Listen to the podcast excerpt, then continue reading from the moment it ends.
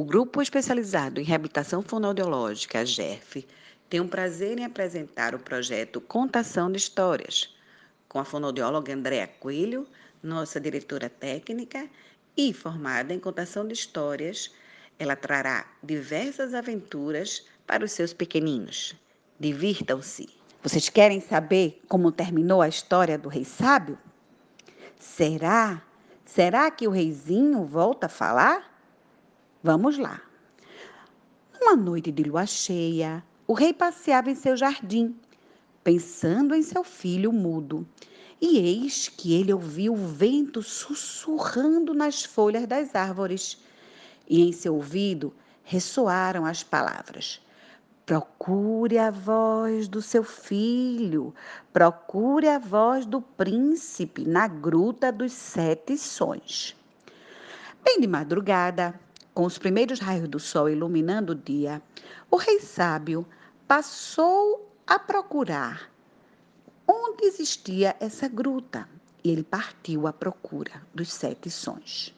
Sem medo, ele penetrou na floresta escura e o grande desejo de achar a voz do seu filho era como uma luz em seu coração, indicando-lhe o caminho certo. Atento a qualquer som, ele alcançou o vale estreito entre as altas montanhas e penhascos que escondiam o sol. Ele ouvia o canto da cachoeira, os gritos dos pássaros, o sussurro dos ventos, o farfalhar das folhas secas, o rolar das pedras debaixo de seus pés e muitos outros sons ecoavam nas rochas por todo lado. Ele estava no Vale dos Ecos, e numa curva do caminho abriu-se a gruta onde todos os sons se juntavam num ressoar ensurdecedor. Mas a gruta era guardada por um dragão, o dragão do ruído, que começou a gritar com sua voz assustadora. Que procura, rei! Que procura, rei! Esse rei é muito triste. É você que esconde a voz do meu filho, o príncipe? Falou o rei. O gigante dragão soltou uma gargalhada terrível que sacudiu o vale com um grande tremor, rachando e partindo as pedras. o rei, aturdido pelo ruído estrondoso, ficou parado, sem poder se mexer. E com muito esforço exclamou: Eu quero achar a voz do meu filho, o príncipe.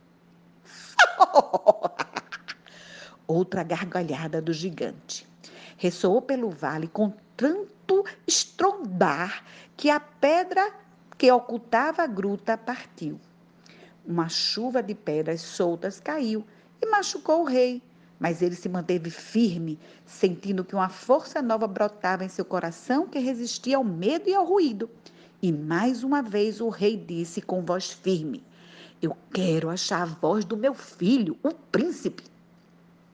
E a terceira gargalhada do gigante do ruído, do dragão, hum, fez abrir a rocha maior e o estrondo rugia como mil trovões enfurecidos. O rei desmaiou e, quando voltou a si, viu que o gigante havia sumido, que na gruta brilhava uma luz que emanava de uma harpa dourada de cordas prateadas. O sussurro do vento ecoava em seu ouvido, dizendo: Toque as cordas da harpa. Você vai achar a voz do seu filho, o príncipe. O rei rápido se aproximou da harpa dourada e cortou, cortou o ruído por onde passava. E aí, a harpa dourada de cordas prateadas, ele começou a tocar, a tocar uma corda após a outra, procurando a, a voz do seu filho, o príncipe. Ele tocou, tocou e tocou. Seus dedos doíam e sangravam, mas ele continuou tocando, uma corda após a outra. E eis que o rei tocou numa corda fina e brilhante que começou a cantar. Leve-me consigo. Eu sou a voz do seu filho, o príncipe. Emocionado, o rei soltou a corda brilhante da harpa e o mais que depressa que pôde voltou ao castelo. O príncipe veio correndo ao seu encontro e, abraçando-o, disse com voz clara e sonora: Obrigado, papai querido, por me ter trazido minha voz. Mas o senhor está machucado, seus dedos estão sangrando. Deixe-me cuidar de suas feridas. Eu quero curá-lo. E você precisa descansar, papai. Tal como a água de uma nascente, brotavam as palavras da boca do príncipe. Depois de passar tantos anos só ouvindo os segredos da natureza, ele tinha tanto para contar. Falar das pedras, das plantas, dos animais e dos homens porque ele aprendera todos os segredos da mãe natureza. O príncipe cresceu e, quando o rei seu pai morreu, ele se tornou o novo rei.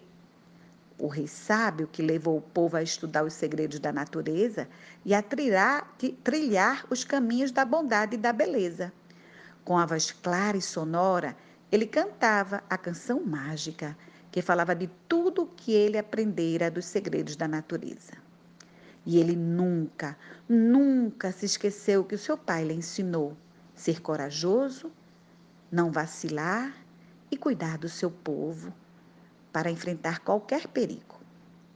E assim, entra numa perna de pato, sai numa perna de pinto. Quem quiser que conte 25. Boa noite.